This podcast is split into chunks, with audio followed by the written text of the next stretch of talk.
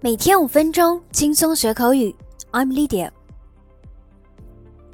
当我们想要表达对别人的认同时，会常说“我也这么想”，但这句话可别翻译成 “I think so”，因为这种表达存在歧义。那 “I think so” 是什么意思呢？那维基字典中对 “I think so” 这样解释：“I believe that is the case。” But am not certain，也就是说，我相信是这样的，但不确定，类似于我们常说的 maybe，表达着一种不确定。所以你如果说 I think so，外国朋友会心想，Is that a yes or no？到底是认同还是不认同？如果想表示认同，可以这样说：I thought the same thing。 嗯。我同意。That's what I was thinking too。我也是这么想的。That makes two of us。我们想的一样。那我认为其实还有一些地道的表达。今天我们一起来学习如何灵活多变的表达自己的观点，不用再一味的说 I think。Okay, number one. I believe or I figure. Believe figure 认为的意思。那 I believe 比 I think or I figure 的语气更加坚定一些。For example, I figure it's a good time to improve myself.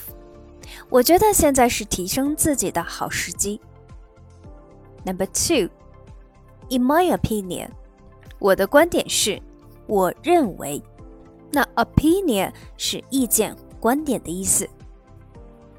For example, in my opinion, the decision was wholly justified. 我认为这个决定完全合理。Number three, from my point of view, or from my perspective. 依我看，以我的观点看，我觉得怎么样？ 那这里 perspective 观点、态度的意思。For example, from my point of view, this project is nothing but a disaster. 我觉得这个项目简直就是灾难。Number four, I would say. 那被问到观点意见的时候，外国人经常会说这句，那意思是说，如果是我的话。 我认为怎么样？For example, I would say I prefer the smaller room. 我觉得我会更喜欢小一些的那个房间。Number five, it seems to me that 在我看来，我认为，我觉得。For example, it seems to me that this does not good. 在我看来， 这没什么好处。Number six, for my part，就我而言。For example, for my part, I feel sorry about the accident. 就我而言，我对这个意外事件感到很抱歉。Number seven, if you ask me，要我说，我觉得，我认为。 那通常别人问你有什么意见的时候，就可以用这句引出自己的观点。For example, if you ask me, people should go on a training course before they become parents.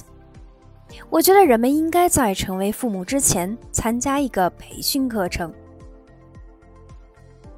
Number eight, I reckon. 我认为。那这里 reckon 意思为想、 认为，那比较常用于非正式的场合，听起来语气会轻松很多。For example, I reckon it will be much faster to get to London by train. 我认为坐火车去伦敦会更快一些。